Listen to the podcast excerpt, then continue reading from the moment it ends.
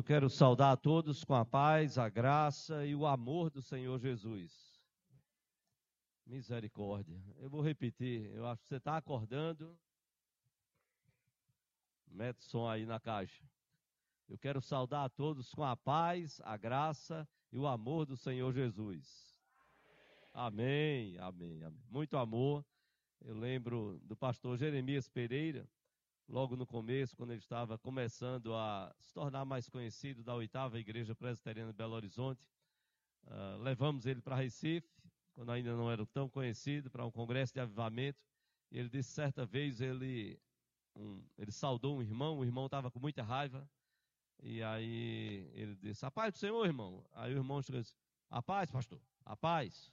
Só que ele falou meio grosseiro. Aí o pastor Jeremias olhou para ele e disse, meu irmão, pode ficar com essa paz. Essa paz aí eu não quero, não. Você está com raiva, está irado, alguma coisa aí, tem alguma bronca aí, então essa paz pode voltar para o irmão, fica aí. Eu quero convidar você a abrir a palavra de Deus na primeira epístola de Paulo aos Coríntios, primeira epístola de Paulo aos Coríntios, capítulo 12, o final deste capítulo. Primeira epístola de Paulo aos Coríntios, capítulo 12, o último versículo, a última parte do versículo 31. Eu quero inocentar o pessoal do som. Essa não é a minha voz e essa não é culpa deles. Então você bota um pouquinho mais de grave, tá certo? Porque a minha situação, já saí de Recife já meio assim fanhoso, não estou obrigado com a sogra, ah, agora está melhorando, está chegando perto, não estou obrigado com a minha sogra, mas eu tive uma sensação quando chegamos ao aeroporto, eu disse, a voz está mudando aí, obrigado. E eu percebi que alguma coisa estranha estava acontecendo, e eu também creio que não foi o desejo da minha santa sogra que eu estivesse aqui com vocês, com essa voz alterada, só porque ela não pôde vir, tá certo?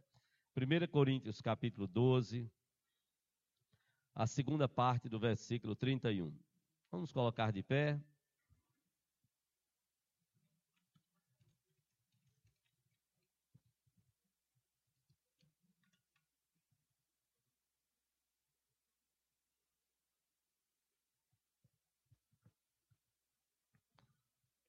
Primeira Coríntios, capítulo 12, a segunda parte do versículo 31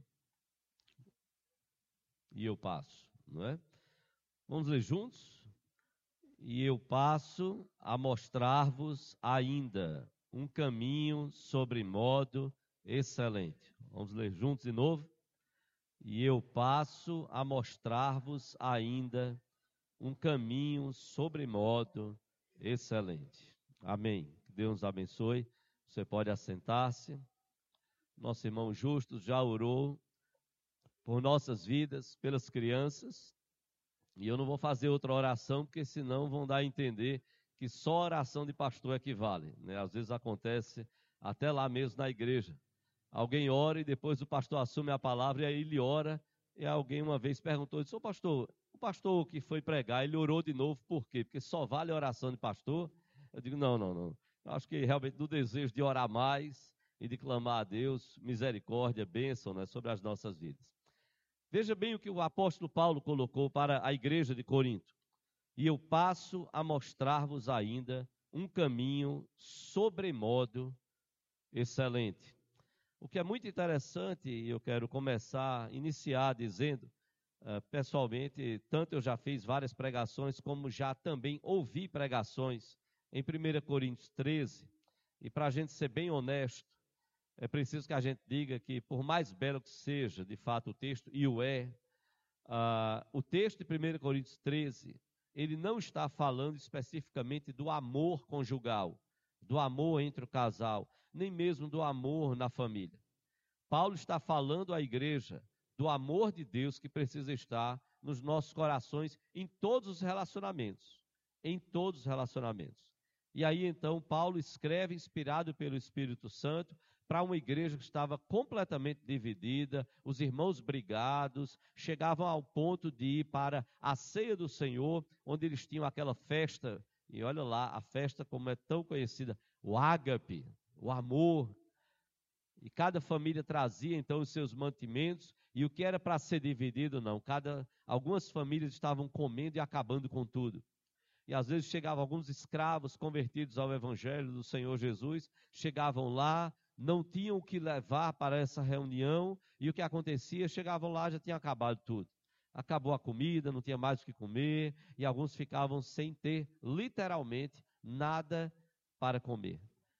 E essa igreja perdeu tanto a característica do amor do Senhor Jesus Cristo, que tudo era um motivo para divisão. Eles se dividiam pelos pastores, pelos líderes. Ah, eu prefiro Paulo, eu prefiro Cefas, eu prefiro Apolo. Começavam a se dividir. Os dons espirituais que eram para edificar a igreja, para fortalecer a igreja, para fazer a igreja servir ao Senhor, foram também motivo de divisão. A ceia do Senhor, ou seja, a igreja perdeu tanto o norte, o rumo, a direção de Deus, que até a ceia estava sendo um momento que era para celebrar e lembrar o amor de Cristo pela igreja, por sua igreja, não estava sendo um momento de divisão entre os irmãos. Então Paulo trata dos dons do capítulo 12, termina o capítulo 12 dizendo no versículo 31: Entretanto, procurai com zelo os me melhores dons.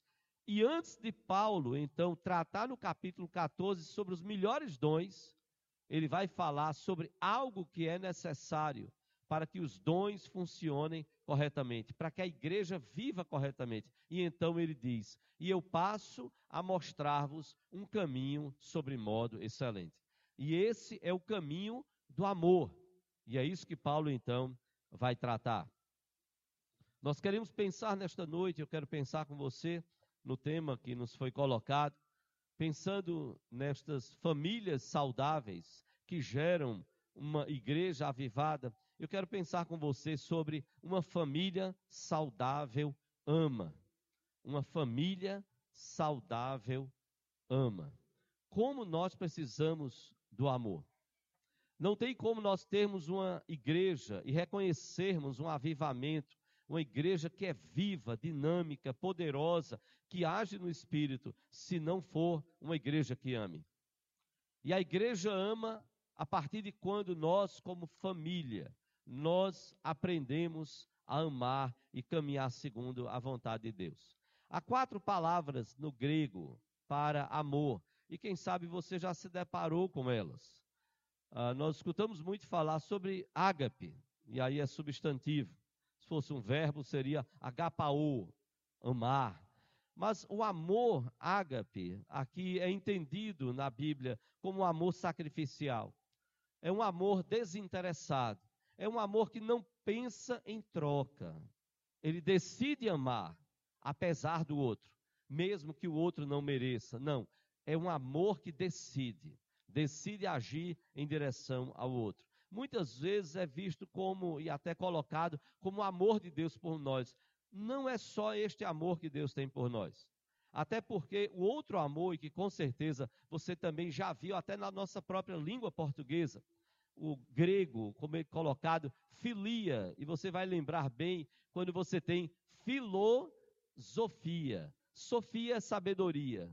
Filô vem desse termo filia, que é amor também.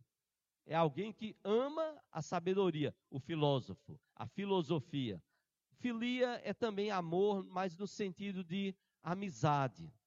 E você tem um terceiro termo que é eros, de onde vem erótico. É o amor ali erótico, é o amor do relacionamento conjugal e que deve ser nesse aspecto sexual, íntimo, físico. E você tem um outro termo, um quarto termo, que é storge. Storge ou storge é uma, uma afeição, é um amor na relação familiar. Dos pais para com os filhos, dos filhos para com os pais. É esse amor de afeição familiar. Veja bem, mais do que sentimento, amor é decisão. Mais do que sentimento, amor é um valor. Eu sugiro a você, principalmente aos casais, no meio de uma briga, de uma discussão da famosa DR, por favor, não pergunte ao outro: Você me ama desse jeito? Você pode ouvir o que não quer.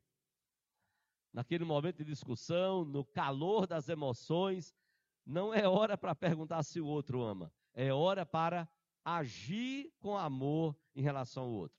Pais e filhos às vezes são lançados a esta questão do sentimento. E aí a gente esfria a cabeça, para um pouco, repensa, e a gente lembra que a gente pode continuar, caminhar e caminhar bem, exatamente por causa do amor de Deus sobre e para as nossas vidas. O contexto atual, irmãos, em relação à questão do amor, é um contexto muito sério.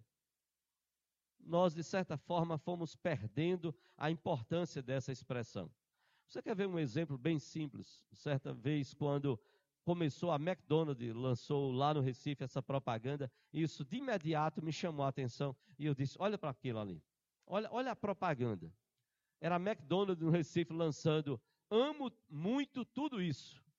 Amo muito tudo isso. Amo muito o quê? Um hambúrguer, um cheeseburger, um x-bacon, um milkshake. O que é que você ama? Você ama um lanche entra hoje, sai daqui algumas horas, depende do seu intestino, sai no outro dia. Você amou muito aquilo ali, foi entrando e saindo. Que terror! Que sociedade é essa que nós estamos vivendo? Amo muito tudo isso. Vi recentemente um vídeo de uma mulher que chega na frente de um mendigo e começa a conversar. Ela diz: Eu estou chocada. Como é que você pode viver desse jeito? Como é que você pode estar pelas ruas? Você precisa de cuidado. Você precisa de alguém que ame você. Alguém que cuide de você, que dê banho em você, que traga alimento para você. A nossa sociedade é terrível em tratar você assim. E ele para, olha para ela com uma naturalidade, uma tranquilidade, e ele diz: Mas eu estou aqui há tantos anos. Há tantos anos que eu estou aqui e ela faz. Eu, eu não estou falando com você, eu estou falando com o seu cachorro. Eu estou muito preocupada. Como é que a sociedade pode fazer isso com um animal? E ela começa a falar, falar, e de repente, depois o mendigo acha novamente que ela está falando com ele, e ela diz: Peraí, calma, você está se metendo na minha conversa com o seu cachorro, eu estou conversando com ele. Essa é a sociedade que ama, ama tantos animais, que esquece que há um ser humano racional. Não que a gente não cuide dos animais, não que não cuide destes animais irracionais, mas mostra como sociedade, como nós estamos perdidos. Se olharmos para a Bíblia, vamos encontrar a falta de amor nas famílias. E não é nenhuma novidade, e a Bíblia faz questão de mostrar. Os nossos pecados, as nossas faltas estão aqui reproduzidas no que a palavra de Deus nos fala. O primeiro assassinato aconteceu entre dois irmãos, Caim e Abel. O abuso sexual acontecia em Sodoma e Gomorra de forma absurda.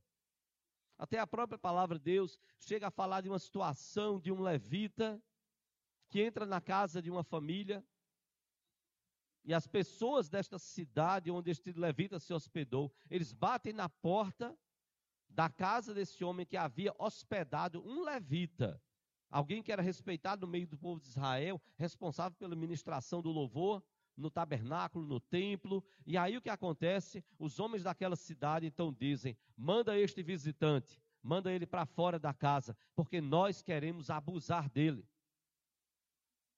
Que coisa absurda. Esse homem tem entrado com uma concubina, com uma serva. E então o homem da casa chega e diz: Olhe, está aqui a concubina dele. Façam o que vocês quiserem, mas não toquem nele.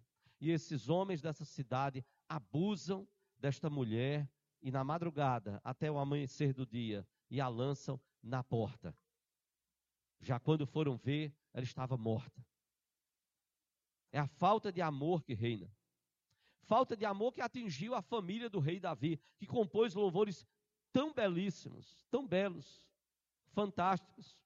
E falando sobre o amor de Deus, a glória de Deus, mas também atingiu a família de Davi, mostrando que nós não estamos imunes. O adultério de Davi, o incesto de meios irmãos, filhos de Davi, Aminon e Tamar. O assassinato de quando Davi, para esconder o seu adultério, manda que coloquem Urias, esposo de Batseba, na frente de, da batalha. E ele morre, Urias. E há toda uma história que a Bíblia revela. Absalão, que mata o seu irmão, Amnon, que havia violentado a sua meia-irmã, Tamar. Que coisa terrível. Davi foi omisso como pai. Isso gerou mais revolta no coração de Absalão, que matou seu irmão e depois queria tomar o trono de Davi, e se fosse preciso, seria capaz de matar o seu próprio pai. São pais e filhos na Bíblia que mostram a falta de amor. Não só entre o casal, mas veja, veja como esta falta de amor, ela mina os relacionamentos da família. E isso também atrapalha a igreja. São preferências como a de Isaac, que preferiu Jacó, enquanto Rebeca preferiu, uh, Isaac preferiu Esaú e Rebeca preferiu a Jacó. São famílias compostas, como a de Jacó. Jacó uniu-se primeiramente, queria casar com Raquel, teve que, pelo costume da terra, assumir a mais velha Lia, teve dez filhos com ela, e tem então dois filhos com Raquel. E o ciúme e o plano homicida, não fosse a graça de Deus, teria tirado a vida de José, de quem nós tão bem conhecemos a história. Irmãos, a Bíblia não esconde o que a falta de amor pode fazer numa família. Mas, por outro lado, também a Bíblia é muito bela em nos lembrar, lá em João 13, 35, Nisto conhecerão todos que sois meus discípulos, se tiverdes amor uns aos outros. É o que Jesus lembra. Vocês vão ser conhecidos pelo amor. Pelo amor que vocês vão, vão dedicar uns aos outros. O apóstolo João é quem de forma poderosa nos ensina. Lá em 1 João, capítulo 4, de 7 a 20 e o versículo 21. Paulo nos ensina, digo, João nos ensina que nós não podemos dizer que nós amamos a Deus a quem nós não vemos, se nós odiarmos ao nosso irmão a quem nós vemos. Nós não podemos dizer que amamos a Deus quando nós odiamos ao nosso irmão. Porque o amor nós amamos e só podemos amar porque Deus nos amou primeiro. Ele é a fonte de todo amor. Ele é a fonte do verdadeiro amor. Porque nós fomos amados e somos, porque Ele derrama o seu amor, é que eu e você, nós somos capazes de amar uns aos outros. Só podemos amar por causa do amor dele em nós. E a Bíblia é muito clara em dizer lá em Gálatas, texto que nós também conhecemos, Gálatas 5, 22, mas o fruto do Espírito é amor. Já começa pelo amor para mostrar que o amor precisa reinar nos nossos corações. A Bíblia chega a nos dizer, o mesmo João, o apóstolo João, 1 João 3,18: Filhinhos, não amemos de palavra e de língua, mas de fato e de verdade. Palavras que precisam corresponder às ações, a fatos. O uso da língua, que precisa corresponder à verdade. Colocado tudo isso, eu preciso desafiar o meu coração e o seu, a minha família e a sua. Como cristãos, irmãos, o nosso lar precisa exalar o amor de Cristo nas nossas relações. O nosso lar precisa exalar o amor de Cristo.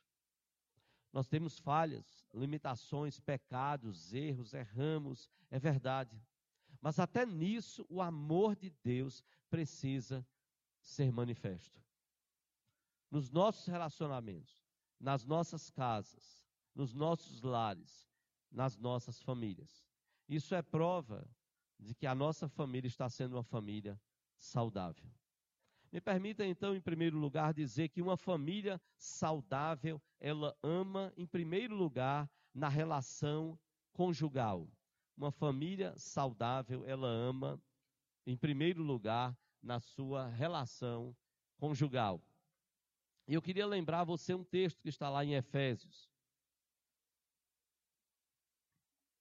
Se puder abrir em Efésios capítulo 5, versículo 22, a partir do versículo 22,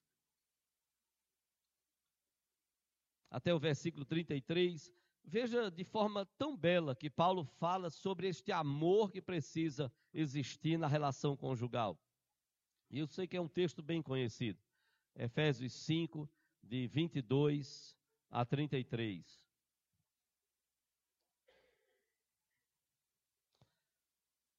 Às vezes eu brinco com alguns irmãos da igreja e às vezes até pregando, cheguei certa vez a dizer: irmãos, antes que você abra a Bíblia, lembre-se do que Paulo fala em Efésios 5, 22. Muitos dos seus problemas estarão resolvidos, problemas conjugais. Você deve lembrar que Paulo disse lá: maridos, maridos, sede submissos às vossas mulheres. Maravilha, não é, irmão? Você é submisso, está tudo resolvido, nenhum problema mais conjugal, desde que você, marido, seja Aí uns irmãos começaram a olhar meio atravessados, como alguns homens estão achando meio estranho e tal. Está estranho, marido ser submisso às vossas mulheres. E a palavra de Deus então nos diz lá em Efésios 5, 22. As mulheres sejam submissas ao seu próprio marido como ao Senhor. Porque o marido é o cabeça da mulher, como também Cristo é o cabeça da igreja, sendo este mesmo o salvador do corpo. Como, porém, a igreja está sujeita a Cristo, assim também as mulheres sejam em tudo submissas ao seu marido. Maridos, amai vossa mulher, como também Cristo amou a igreja e a si mesmo se entregou por ela, para que a santificasse, tendo-a purificado por meio da lavagem de água pela palavra, para apresentar a si mesmo igreja gloriosa, sem mácula, nem ruga, nem coisa semelhante, porém santa e sem defeito. Assim também os maridos devem amar a sua mulher como ao seu próprio corpo. Quem ama a esposa, a si mesmo se ama. Porque ninguém jamais odiou a própria carne, antes a alimenta e dela cuida, como também Cristo faz com a igreja. Porque somos membros do seu corpo. Eis porque deixará o homem a seu pai e a sua mãe, e se unirá à sua mulher, e se tornarão os dois uma só carne. Grande é este mistério, mas eu me refiro a Cristo e à igreja. Não obstante vós, cada um de per si, também ame a própria esposa como a si mesmo, e a esposa respeite ao marido. Nós estávamos na praia de Porto Galinhas, fazendo um casamento à beira-mar, e eu lembro, tinha muitos convidados não cristãos, não crentes, e quando eu li esse texto, que cheguei nessa parte, exatamente começando, mulheres serem submissas aos vossos maridos, como nunca eu vi um. Vixi, Pernambucano tem o nosso de vice e vixe. Vixe. Olha, mas foi um vixe sonoro. Eu tive um impacto. Eu digo, nunca num casamento lendo um texto desse. Agora, como tinha um bocado de descrente, e o pastor foi logo escolher um texto dessa forma e com essa expressão: mulheres, sede submissas em tudo aos vossos maridos. Vixe. E eu tive que ler como se nada tivesse acontecido, para depois pregar, explicar e colocar os pontos nos is ali. Mas veja bem, a palavra de Deus é muito clara. Marido, ame, ame a esposa, como Jesus amou a igreja. O maior peso está sobre nós, não tenha dúvida disso. O maior peso está sobre nós, maridos. Porque Paulo diz que nós temos que amar e sabe qual é o nosso modelo? É o amor de Cristo pela igreja. Uma irmã lá na igreja, há muitos anos, numa classe de casais, ela chegou, pediu a palavra ao professor, depois que estavam lendo o texto, tudo, tal, iam falar sobre isso. E aí depois começaram, fizeram algumas introduções, algumas colocações. Ela chegou e disse: Professor, me dá licença, eu queria fazer uma pergunta aqui aos homens. Vocês que são casados, vocês amam a sua esposa como Jesus ama a igreja. E deixa eu ser até mais prática: vocês seriam capazes de dar a vida de vocês por sua esposa? Meu amigo, pense numa pergunta constrangedora. Tem que passar logo para o assunto seguinte. Se você não cuidar, vai ter casamento acabando ali. Mas porque o maior peso está sobre nós. A esposa precisa respeitar o seu marido. E você quer ver um exemplo disso? Um escravo, ele pode respeitar e ser submisso ao seu senhor, mesmo sem amá-lo. Mas um homem que ama a sua esposa, ele é capaz de se submeter a ela naquilo que é correto e que precisa se submeter. Sem nenhum problema. Por amor.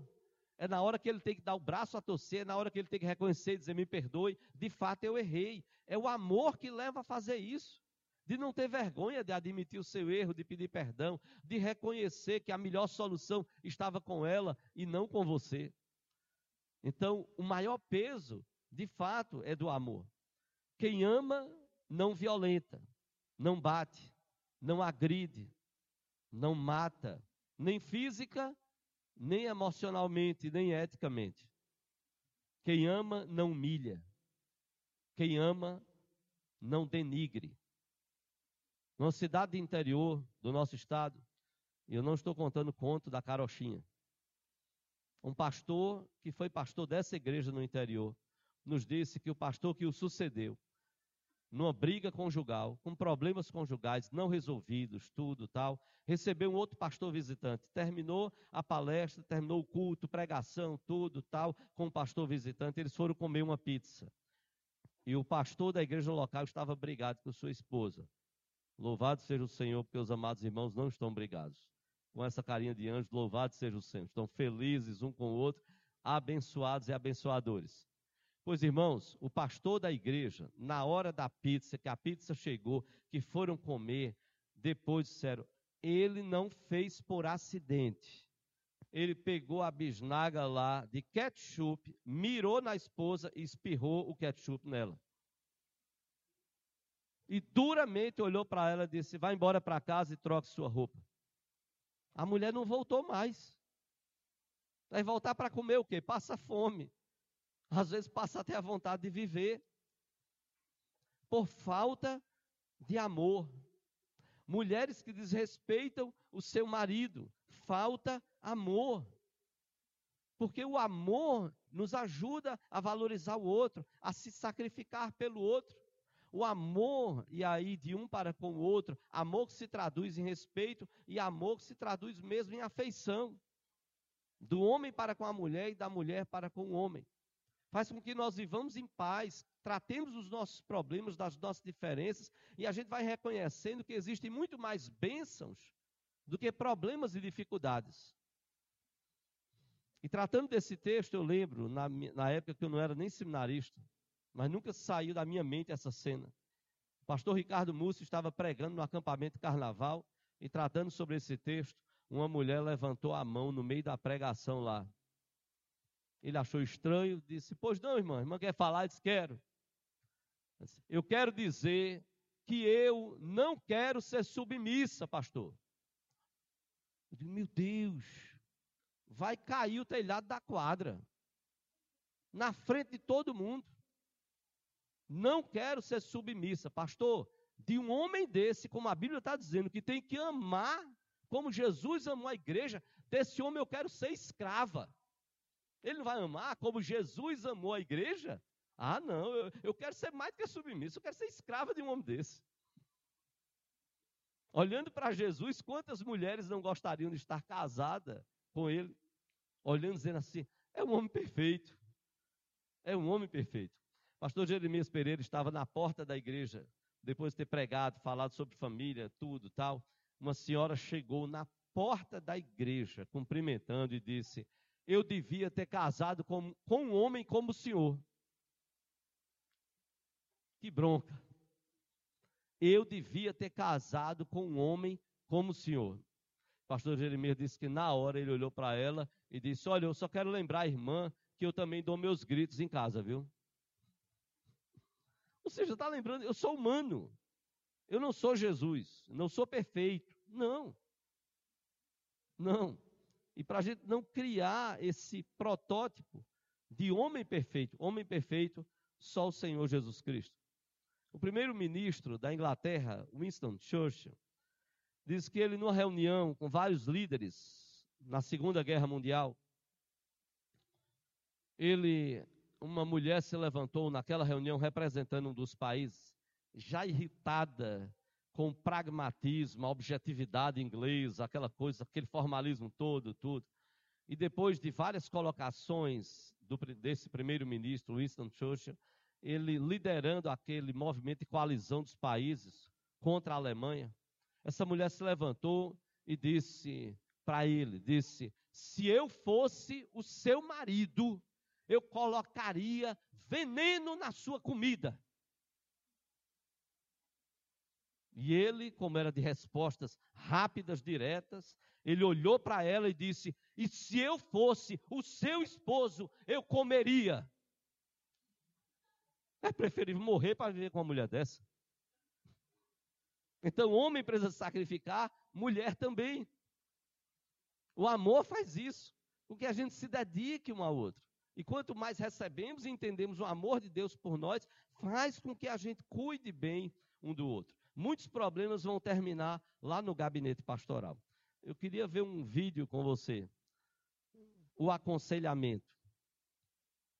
Queria dar uma olhadinha.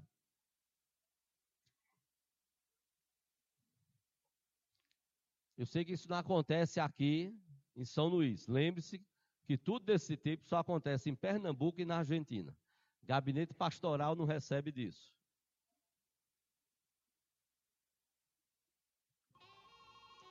Botem o som aí.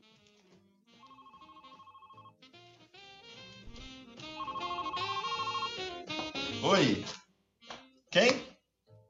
Ah, o casalzinho. Queridos. Simpatia, né? Praticamente um casal propaganda da nossa igreja, né? Estão aí? Pede para entrar. Pode pedir para entrar. Tá bom, obrigado.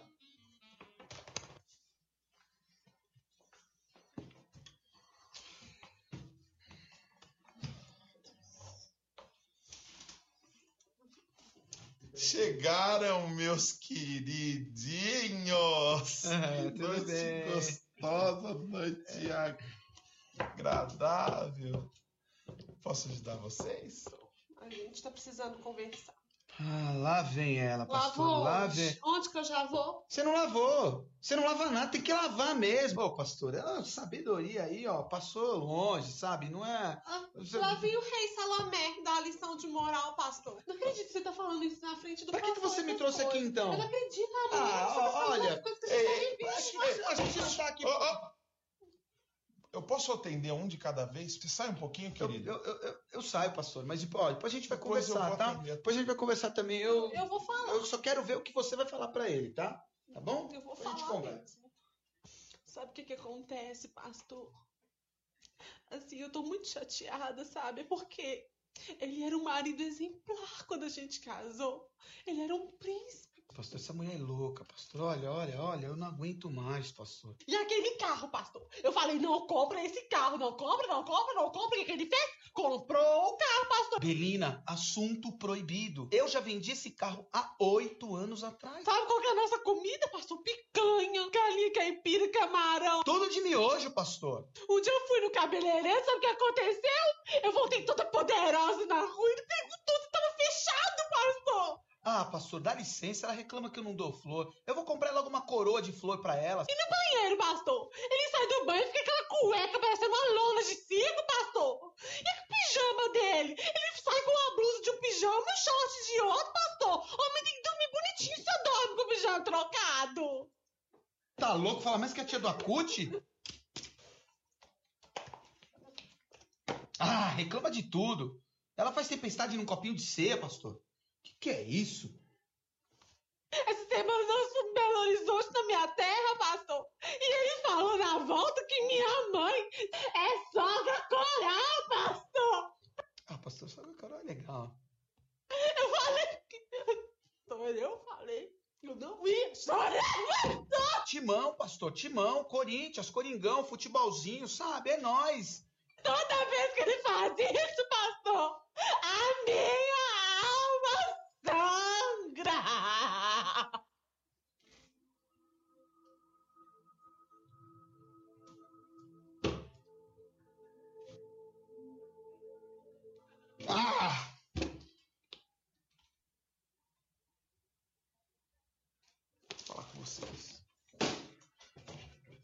você. Você não é crente, não. Você é moleque. A minha vontade agora era sentar a mão na sua orelha, cara, pra ver se a sua vez vai chegar. Fica aí. Você, cara, você tem que tratar melhor a sua esposa. Não. Você tem que dar carinho, você tem que dar atenção. Calma, tira a mão de mim. Não. Você tem que, vocês têm que se respeitar. E você? Você precisa colocar no Facebook, no Twitter, todo mundo tá sabendo a cor da cueca do cara. Que É o padeiro, o tá carteiro. nervoso, mano, que pastor? não, vocês Calma. precisam mudar de atitude. Que isso, Nosso vocês casamento têm é uma que- bênção, Não, pastor. Benção nada. Ah, Ei, vocês têm que me. Ei, Você vocês tá têm que me ouvir. Pastor, Não, você tá que muito nervoso. Têm- precisa de, o senhor precisa de atenção, o senhor precisa de conselho, tá bom, pastor? A gente vai se retirar, Minha tá? mas Tá Minha bom? Dá que licença, é pastor. psicóloga, É pastor. isso, a gente tá. Tá. Deus Não, abençoe, viu, pastor? Voltem aqui. Vol- eu vou contar até três, vocês vão voltar aqui. Voltem. Vol... Vol... Volta aqui! Vol... Volta aqui! Volta aqui. Sozinho agora. Tá frio.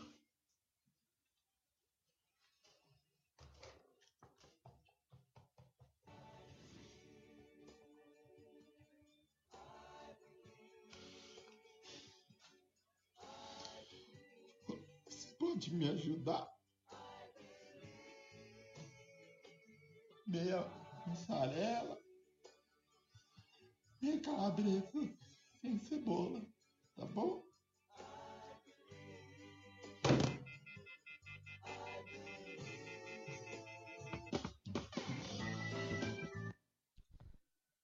Isso não acontece aqui em São Luís. É só em Pernambuco ou na Argentina. Não esqueça. Mas poupem o seu pastor e cuidem do seu pastor. Quantas vezes pastores sofrem porque, primeiro, nós não somos humanos. E por mais que a gente lute para viver bem, e graças a Deus está tudo bem, e aí você tem que tratar de um casal, de outro, de um, de outro, e os problemas se. Desculpem, se multiplicando. Uma família saudável ama não só na relação conjugal, mas uma família saudável ama também na relação entre pais e filhos. Salomão, lá no capítulo 4 de Provérbios, o sábio, ele fala sobre a relação de pai e filho. Ele lembra, quando ele era pequeno, ele diz: O meu pai, quando eu era tenro, ainda tenro, ainda pequenino, o meu pai me ensinava e me dizia: adquire a sabedoria. É um pai que, ainda imperfeito como Davi, ainda era capaz de dizer: meu filho, você precisa adquirir sabedoria. Sabedoria diante de Deus que faltou a Davi em muitos momentos, mas é o pai que, por amar os filhos, então procura livrar os filhos de pecados e de erros tremendos. É o amor cujos filhos são levados e ensinados a honrar os seus pais. Isso está lá em Efésios. Nós lemos Efésios capítulo 5, mas Efésios 6 nós também conhecemos. Filhos, obedecei a vossos pais no Senhor, pois isto é justo. Honra a teu pai e a tua mãe, que é o primeiro mandamento com promessa. Para que te vá bem e sejas de longa vida sobre a terra. E vós, pais, não provoqueis vossos filhos a ira, mas criai-os na disciplina e na admoestação do Senhor. Os nossos relacionamentos entre pais e filhos precisam ser relacionamentos marcados por um amor profundo e responsável. Responsável. Amor que leva os filhos a honrarem os seus pais. E é um problema que nós estamos vivendo nos nossos dias. São pais que querem ser amados pelos filhos, mas não atentam que eles precisam ser honrados. Porque quem honra, ama. Aí o pai quer ser amado, quer chaleirar, quer agradar em tudo e termina nem tendo honra e nem tendo amor, nem tendo respeito que lhe é devido, devido dos filhos aos pais. Filhos precisam honrar os seus pais. E a Bíblia não está dizendo aqui, honre os pais que merecem. Não. A Bíblia está dizendo, honre. Respeite o seu pai. Respeite a sua mãe. Você pode olhar e dizer, ah, mas meu pai e minha mãe, eles não têm valores morais dignos. Honre eles. Valorize eles. Ore a Deus por eles, para que eles conheçam o Evangelho, tenham as suas vidas impactadas e transformadas. E pais, criem os seus filhos no temor do Senhor. Criem os seus filhos no temor do Senhor. Não é fácil. Você vai ter que negar o que a Bíblia manda você negar. Você vai ter que só permitir o que a Bíblia só manda de fato permitir. E não é fácil. E não é uma questão de negociar. É uma questão de, em amor, dizer: meu filho, eu não posso permitir isto a você. Está errado. A Bíblia deixa claro, claramente colocado, que está errado. E eu digo a você que não é fácil. Você que é pai, sabe disso. Não é fácil. Como dissemos, nós temos uma filha de 27 anos, casada há 4 anos. Temos uma outra filha que vai fazer agora em dezembro 21 anos. Não é fácil, não foi fácil negar determinadas coisas a elas. Não foi fácil. A que está com 27 anos, aos 12 para 13 anos, chegou em casa com a ideia de que queria namorar, que um rapaz estava querendo namorar ela. Tal. Eu digo, rapaz, esse negócio, 12, 13 anos. Eu disse, filha, é, isso você conheceu ele onde? Ela disse, na internet. Eu disse, ah, certo, na internet. Ele mora onde? Ele disse, não, ele mora aqui, cidade universitária. Eu disse, ah, tá certo, beleza. Ah, você tem o telefone dele? Tenho. Eu disse, papai quer o telefone dele. Para que o senhor quer o telefone? Eu disse, não compete a você. Papai quer o telefone dele. Não, papai, eu não vou lhe dar. Vai, filha. Você vai dar, seu pai, o telefone dele. E aí ela me passou, meia relutante. Sempre ensinamos a falar a verdade. Eu liguei para o rapaz, tudo bem, tudo bom, tal. 14 anos o rapaz. Alfredo, tem muitos Alfredos lá em Recife, você não vai descobrir qual foi o Alfredo. Alfredo, Alfredão, me diga uma coisa, olha aqui, o pai de Damaris, tal, estou falando em nome meu e da minha esposa. Eu queria saber o seguinte: você conheceu Damaris onde? Não, foi pelo Facebook, foi internet e tal. Beleza, você está querendo namorar nossa filha? É, eu queria namorar, tal, está certo. Seus pais concordam? E aí nada contra, não estou discriminando, mas ele disse, não, não, meu pai não está nem sabendo, meus pais são separados. Eu disse, ah, tá certo, ok, tudo bem, é, eles são separados. E, e, você, então, quer namorar ela? É, sua mãe o que acha? Ele disse, normal. Aí disse, ah, ela, sua mãe acha normal? É, é por que ela acha normal? Disse, ah, não, porque eu já tive várias namoradas. Ah, eu digo, ah, tá certo, ok, tudo bem. É, não, eu, eu até estou querendo ir ao Colégio Agnes para visitá-lo. Eu disse, olha, eu quero lhe pedir uma coisa. O colégio, ele é público, você pode entrar, sair, não tem problema. Eu estudei lá a vida toda, só saí de lá na oitava série, quando concluí, para ir para a Escola Técnica Federal de Pernambuco. Eu quero só lhe avisar o seguinte, eu tenho muitos amigos lá. Não tem um passo que ela dê que eu não tome conhecimento se for alguma coisa grave que eu precise saber. E eu queria então lhe pedir o seguinte: não procure ela, porque ela precisa estudar, e eu já vou dar a mesma orientação a ela. Então nós não aprovamos o namoro, não é idade para namorar, e eu quero pedir a você: você pode até visitar o colégio, agora não procure ela. Porque tenha certeza que se você procurar, as pessoas vão descobrir e vão me falar.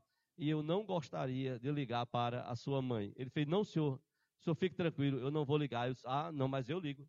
O senhor, você pode não ligar, agora eu vou ligar. Se você procurar ela, eu vou inclusive descobrir onde você mora, eu vou bater aí. Pode, pode ficar tranquilinho, que eu vou bater aí para conversar com sua mãe. Ele disse, não, não, não, não, não, se preocupe, eu não vou procurar ela, tal, tal, beleza. Damaris chorou, passou mais de uma semana só respondendo sim, não, sim, não, sim, não. Ele disse, não, isso vai passar, isso parte do coração de pai. Eu disse, não, a gente não vai arrancar as palavras, tem que amar e tem que mostrar a ela, filha, tem o tempo para cada coisa. Não é fácil dar um não.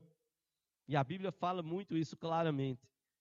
Que quando nós amamos, nós disciplinamos. E a disciplina não é só da palmatória, que eu levei muitas, como falei ontem. Hebreus 12 mostra isso. E a Bíblia diz que aquele que não recebe disciplina é porque ele não é devidamente amado pelos pais. E quando a Bíblia usa essa figura, irmãos, é porque no passado em Roma, quando um romano, ele tinha um filho do casamento dele, do casamento ele botava para quebrar na educação dos filhos. Agora, quando os filhos eram filhos chamados bastardos, fora do casamento, aí ele não ligava. que ele não queria se denunciar. Então ele não ligava e os filhos corriam sem educação. Mas o filho do casamento, não. O filho do casamento era bem tratado. Muito obrigado, Santa Varua. Deus abençoe. O filho do casamento era bem tratado, tinha disciplina, era uma vida regrada, dura. Por quê? Porque o pai queria fazer dele, era ele que ia dar sucessão ao nome da família. Então, nós temos que ter disciplina na criação dos nossos filhos. De Dâmaris, da mais nova, recebi um livro, O Pastor Imperfeito. Li do começo ao fim. Parei a leitura que estava fazendo. Não, vou ler esse livro. Que eu sou esse pastor imperfeito. Fantástico. Fantástico. E ela dedicou lá ao meu pastor da ovelha mais imperfeita. Mais imperfeita. Eu disse, não, filha, você não é a ovelha mais imperfeita. Queria eu que as mais imperfeitas fossem como você. Ah, como eu queria. Eu acho que eu ia viver mais. Da mais velha, quando eu era pequena, no colégio Agnes, dia dos pais, ela disse, pai, o senhor não falte não. Eu disse, não, filha, quando foi que eu faltei dia dos pais? E aí cheguei lá na quadra, foi anunciado. Os pais procurassem no mural o cartãozinho dos seus filhos, escrito por eles. Eu já rodei, mas eu vou virar esse apartamento cabeça para baixo. Eu vou encontrar esse. A gente se mudou, né? Faz um ano e meio. Tá um bocado de caixa ainda para revirar aquele negócio. Eu disse, não, mas eu guardei. Eu vou achar esse negócio. Minha sogra não escondeu, não. Ela não levou para casa dela, não. É meu esse cartãozinho. Para eu confessar o meu pecado. E aí eu fui procurando, que deu o nome de Dâmaris no cartão, e era um celularzinho bonito, todos os filhos, né, um celularzinho padronizado, com uma mensagem dentro. E eu procurava na frente o nome meu, como pai, e dela como filha. Não encontrei. Aí eu encontrei um cartão que estava sem nome. Ah, tinha rodado os cartões. Quando eu abri, estava lá. Pai, o Senhor é muito duro comigo. Pai, o Senhor exige demais de mim.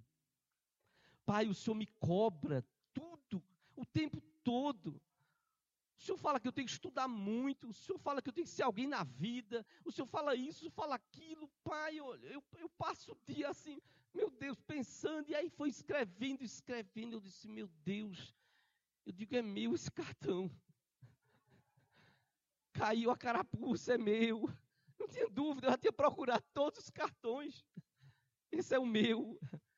Lógico, você sabe como você é. E eu fiquei ali, as lágrimas corriam. Eu estava acocorado, que o cartão estava lá embaixo, era um painel enorme. E eu lá, eu não tinha força para me levantar, as lágrimas caindo. E quando eu olhei do lado, aí tinha lá um cartão de Dâmares para Petrônio. Aí eu olhei e disse, esse aqui, esse aqui não, então não é o meu. Aí recolei ele lá e peguei o dela. Aí quando eu olhei, tinha, pai, eu sei que isso é duro, eu sei que o senhor cobra muito, mas eu sei que o senhor faz tudo isso para o meu bem. Eu sei que o senhor quer o melhor para a minha vida. Eu sei que o Senhor quer que Deus abençoe minha vida. Eu sei que eu tenho que fazer a minha parte. Eu sei também que eu erro. Tá, tá, tá. Eu disse, puxa, que alívio, que alívio. Eu tenho que achar esse cartão, porque as palavras, tentei encontrá-los nesses dias. As palavras são preciosíssimas. Quero ver um outro vídeo com você. Há um psicólogo bem conhecido lá na Paraíba. De vez em quando ele está naqueles encontros com Fátima Bernardes. Veja, a relação pais e filhos, ela precisa ser uma relação marcada pelo amor. E dos filhos para com os pais é uma relação cujo amor faz com que a gente honre os nossos pais e pais que amam os seus filhos. Mas esse amor nos leva muitas vezes a disciplinar os nossos filhos quando isso é necessário.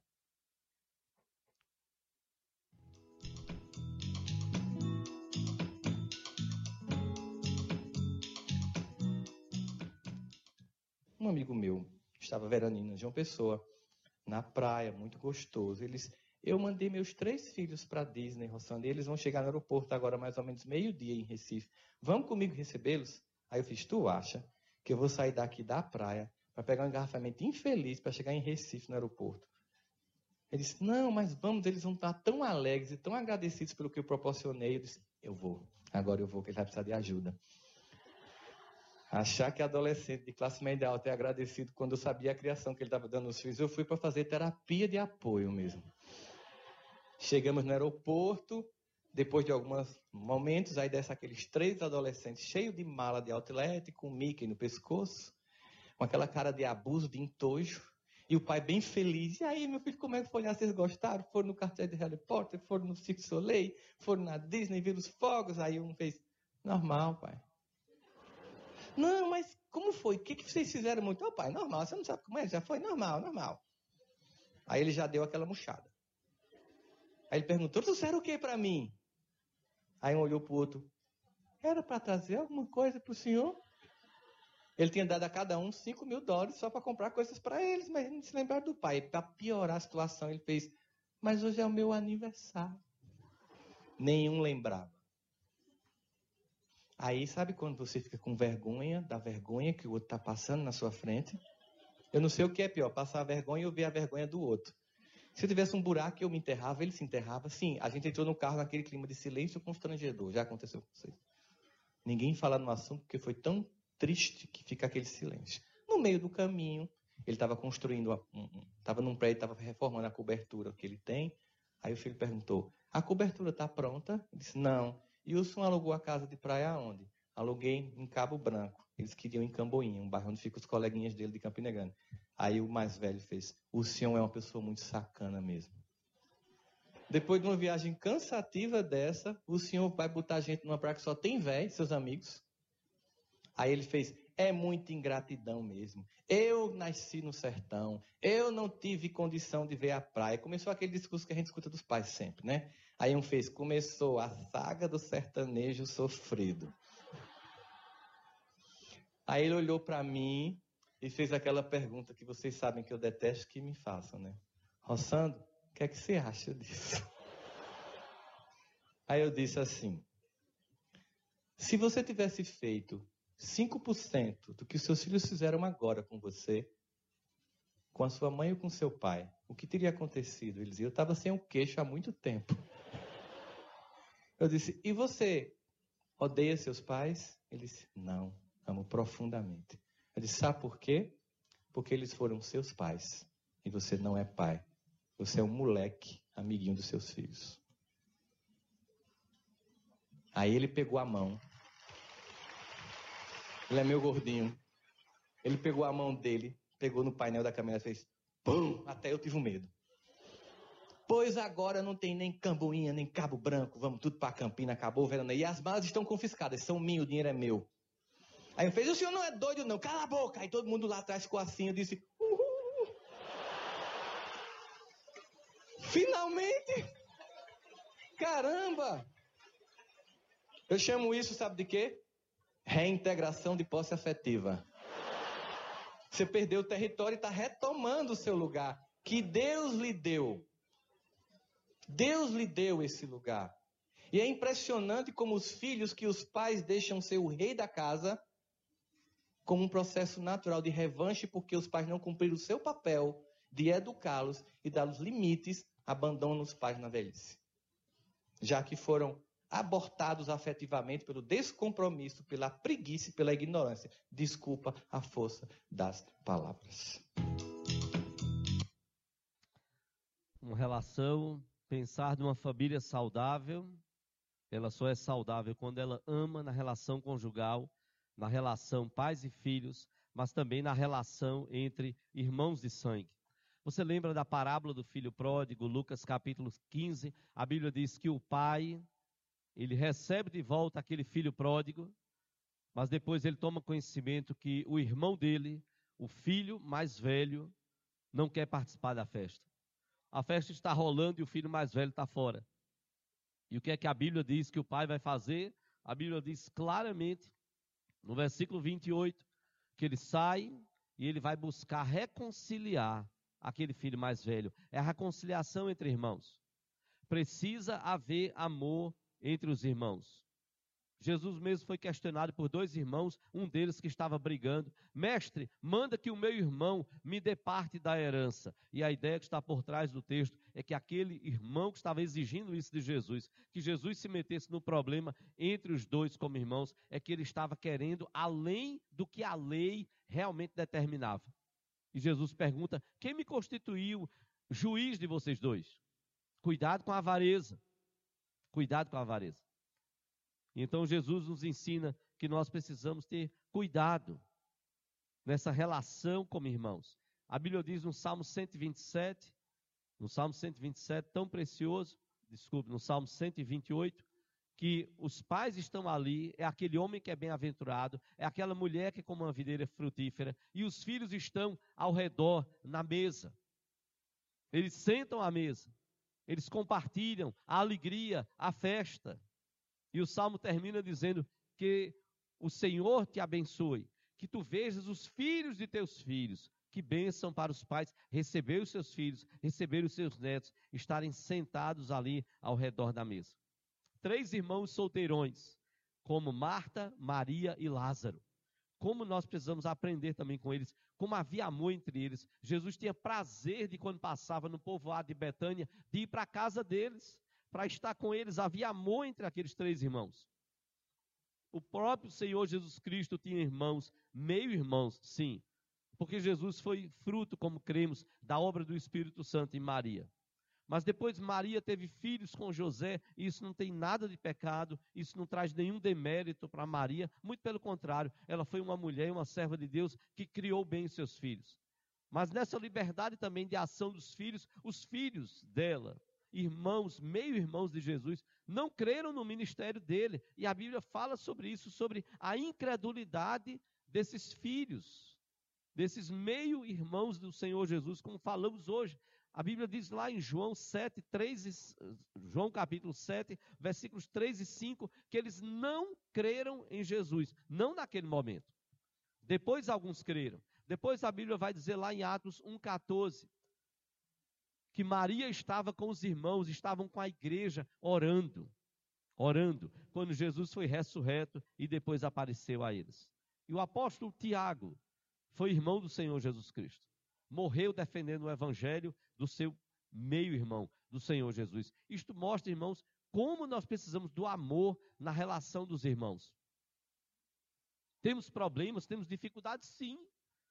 Nós somos humanos, mas temos que superar isso e precisamos do amor de Deus nas nossas vidas. Uma família saudável ama não só na relação conjugal, não só na relação pais e filhos, não só na relação entre irmãos, mas em quarto lugar, uma família saudável ama na relação com os idosos. É muito interessante se você olhar o que a palavra de Deus nos fala lá em Tito, capítulo 2, se você puder abrir, antes de Hebreus, Tito, antes de Filemon, não está no Antigo Testamento. Tito capítulo 2. A palavra de Deus nos fala como esses idosos precisam abençoar a vida dos mais jovens.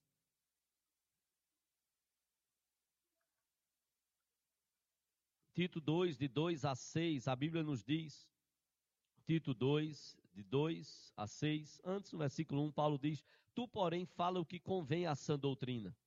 Quanto aos homens, Tito capítulo 2, de 1 a 6. Quanto aos homens idosos que sejam temperantes, respeitáveis, sensatos, sadios na fé, no amor e na constância.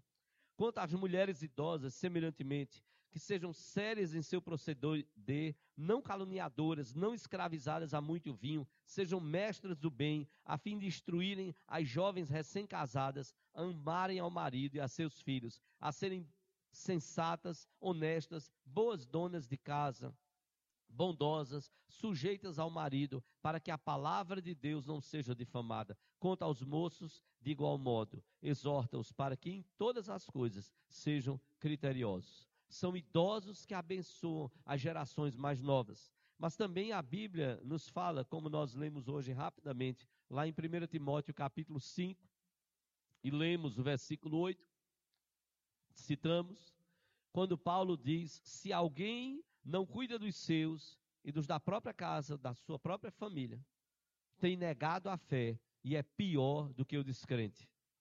E Paulo está falando ali do cuidado com as viúvas, ou seja, são quando os jovens cuidam dos mais idosos. Os jovens cuidam dos mais velhos. Então nós precisamos de amor e respeito nessa relação entre idosos e jovens. Provérbios 17, versículo 6. Provérbios capítulo 17, versículo 6. O salmo vai, o sábio vai nos dizer algo maravilhoso sobre essa relação de idosos e de jovens. Provérbios 17, 6 diz: Coroa dos velhos são os filhos dos filhos, são os netos. E a glória dos filhos são os pais. Coroa dos velhos são os filhos dos filhos, e a glória dos filhos são os pais. Os netos precisam ser coroa dos avós, precisam abençoar a vida dos seus avós. Pais precisam ser coroa dos seus filhos, guardiões, protetores, provedores dos seus filhos. Isso é ter amor na relação com os idosos. Mas em quinto lugar, uma família saudável ama na relação entre os solteiros. Uma família saudável ama na sua relação com os solteiros, entre os solteiros. Tito capítulo 2, versículo 6, o texto que nós lemos diz que os moços, os jovens, e aí está falando dos solteiros, eles sejam em tudo criteriosos. Os jovens precisam ser, os solteiros precisam ser criteriosos. 2 Timóteo 2, versículo 22, Paulo vai dizer ao jovem Timóteo: foge das paixões da mocidade. Não é que você não tenha paixão em viver. Não é que você não se alegre, não faça as coisas que Deus permite com paixão, com alegria, com vigor. Não é isso. Não é que você viva acabrunhado, triste, fechado. Não, não se trata disso. Paulo sabia o quanto uma vida desregrada poderia levar um jovem a perder o resto da sua vida. Por isso que Paulo orienta o seu discípulo Timóteo: fuja das paixões da mocidade. São jovens que se lançam a uma sexualidade errada e colhem duramente as consequências disso. São jovens que fazem do dinheiro a sua razão de viver. Status, dinheiro, carro novo e por aí vai. São jovens que fazem do poder o seu Deus. Paulo então está dizendo a Timóteo: fuja das paixões da mocidade. Cuidado com o sexo ilícito. Cuidado com o dinheiro que quer tomar o lugar de Deus. Cuidado com o poder. Você precisa equilibrar todas as coisas e fazer tudo conforme a vontade de Deus. É Pedro quem vai dizer no capítulo 5, na primeira epístola de Pedro, capítulo 5, versículo 5: Rogo aos jovens, sejam submissos aos mais velhos, porque Deus dá graça aos humildes, mas aos soberbos ele resiste. Deus resiste aos soberbos, mas dá graça aos humildes. Então, jovem, não estrague sua vida. Solteiro, não estrague sua vida. E eu queria, com muito temor e tremor, dizer a você, solteiro, seja você jovem que nunca casou, ou você que já passou por um casamento. Não use a sexualidade fora dos padrões bíblicos. Nós estamos vendo muitos jovens e até adultos se perdendo nessa área. Mistura as coisas. Carente de atenção, de amor, entregam os seus corpos. Entregam os seus corpos. Principalmente você, mulher. Eu estou dizendo isso porque as mulheres vão de coração tão aberto e sincero. Há um bom tempo atrás, nós recebemos uma notícia de uma jovem que tinha se atirado de um andar bem alto de um prédio lá em Recife. E até hoje há uma grande dúvida. Por que aquela jovem parece que tinha se formado em odontologia, de uma família de classe média alta. Por que ela havia se atirado de um prédio? Pais que nós conhecemos, irmãs que nós conhecemos, e gente boa demais, apesar de não serem crentes. E então um motivo foi levantado. Fazia pouco tempo que ela tinha terminado um namoro. Fazia pouco tempo que ela tinha terminado um namoro. Ninguém sabe até hoje por que ela se atirou daquele andar e por que ela deu fim à sua vida. É quando se perde o sentido de viver. É quando se acha que a vida já não vale mais tanto a pena, porque se perdeu um grande amor, mas não se reconhece que há um amor maior do que este amor humano e falho, e que seria capaz de encontrar alguém que verdadeiramente a amasse e dela cuidasse. Como dizia um pensador, por que você quer dar a sua epiderme, a sua carne, a sua pele, o seu corpo, a sua epiderme, a quem não sabe tratar do seu coração. Não faça isso. Não estrague sua vida. Fuja das paixões da mocidade. Por último, eu quero terminar dizendo que uma família saudável ama não só na relação conjugal, na relação pais e filhos, na relação entre irmãos, na relação com os idosos, na relação entre os solteiros, mas também na relação para com os de fora.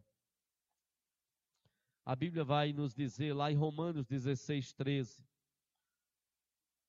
Paulo vai dizer, numa lista que ele agradece a tantas pessoas, ele vai dizer sobre a mãe de Rufo, Romanos 16, 13, ele vai dizer que agradecia, saudai a mãe de Rufo, a sua mãe, que também tem sido mãe para mim. Nós precisamos amar na relação para com os de fora. A gente que tem gente que não é sangue do nosso sangue, mas nos ama. Isso é uma bênção muito grande. Você sentiu o amor e o cuidado de pessoas que não são sangue do seu sangue, mas ama você. E Deus provê pessoas assim nas nossas vidas. Romanos 16, 13, Paulo chega nessa mesma lista, ele agradece a tantas pessoas. Paulo chega a dizer: Gaio, Gaio, um homem, meu hospedeiro, é alguém que ama ao ponto de hospedar, que hospedava Paulo com tanto prazer, com tanta alegria. É gente que é de fora, que abre sua casa e hospeda. Atos dos Apóstolos, capítulo 18, versículo 13, a Bíblia diz que Áquila e Priscila, esse casal tão precioso, acolheu Paulo para morar com eles lá na cidade de Corinto. Eles eram do mesmo ofício, do mesmo trabalho, eram fazedores de tendas. Áquila e Priscila acolheram Paulo na sua casa para morar com eles, com o casal é amor nessa relação para com os de fora. E o que dizer da parábola do bom samaritano? Um samaritano que ama ao ponto de socorrer e cuidar da vida de alguém que na história e na parábola é subentendido que ali estaria um judeu. O sacerdote passou e não cuidou, e era do seu povo. O levita passou e não cuidou, e era do seu povo. Exatamente Jesus conta essa história. Quando ele é questionado sobre qual o maior dos mandamentos. E Jesus então responde e diz: O maior de todos os mandamentos é amar a Deus com todas as suas forças e todo o seu entendimento. Coloque o seu coração, ame a Deus acima de tudo e de todos, e ame ao seu próximo Ama o teu próximo como a ti mesmo. E aí então os mestres da lei que queriam derrubar Jesus perguntam: Mestre, quem é o nosso próximo? Quem é o nosso próximo? Se é para a gente amar o nosso próximo, quem é o nosso próximo? Porque o judeu estava muito acostumado, o israelita, a amar o seu próprio povo. Os povos pagãos não eram considerados o próximo de Israel. Então eles jogam a pergunta para o mestre: quem é o nosso próximo? Jesus é fantástico. Jesus vai contar a parábola do samaritano para corrigir a pergunta. Para dizer, vocês não estão querendo se justificar? Pois eu vou contar então uma história. Eu vou mostrar a vocês como é que a pergunta deve ser feita. A pergunta não é quem é o nosso próximo. Porque o sacerdote passou perto e deixou aquele homem ao relento. Era um caso de vida ou morte ali. O levita passou e deixou ele ao relento. Mas depois então veio um, e esse homem era samaritano, e ele cuidou.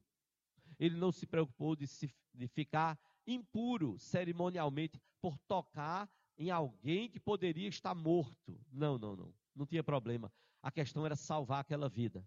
E agora, então Jesus deixa a grande lição. A pergunta, meu escriba, meu fariseu, a pergunta não é quem é o nosso próximo. A pergunta é de quem você se faz próximo. O, o samaritano se fez próximo daquele que estava largado ali. Não é quem é o meu próximo. É de quem você se faz próximo. De quem você se faz próximo na sua família. No relacionamento conjugal. No relacionamento pais e filhos. Entre irmãos. Com pessoas idosas. Entre solteiros. Na relação para com os de fora, de quem nós nos fazemos próximos. Vamos curvar a nossa fronte. Pai, nós clamamos que tu possas derramar a cada dia mais e mais do teu grande amor. Nós somos tão falhos, tão limitados, somos levados pelos nossos impulsos, às vezes até carnais. Perdoa os nossos pecados e as nossas faltas. Dá-nos a graça de que a nossa família, o nosso lar, aprenda como nós cantamos com o Ministério do Louvor hoje à noite. Que nós aprendamos a tratar com amor os nossos familiares, a nossa família, a começar da nossa família, que nós aprendamos a amar o nosso próximo. E desta forma, Senhor, possamos amar ao Senhor, porque do Senhor recebemos amor para amar ao Senhor e amar a cada um que o Senhor nos permita sermos próximos de pessoas que carecem desse grande amor. Nós te bendizemos por tua igreja, que é alvo do amor do nosso Senhor e Salvador Jesus Cristo. Te louvamos por cada vida aqui, cada família. Nos ajuda, Senhor, nós clamamos. Sem a ação do teu Espírito, nós não conseguiremos amar uns aos outros não conseguiremos amar a nossa família, os nossos familiares, não conseguiremos amar os de fora. Mas dá-nos a graça de vermos este milagre acontecer, de podermos amar o nosso próximo como amamos a nós mesmos. E perdoa-nos quando não agimos assim. Abençoa o teu povo, a tua igreja. Te oramos, Pai, no nome de Jesus e para a glória dele. Amém.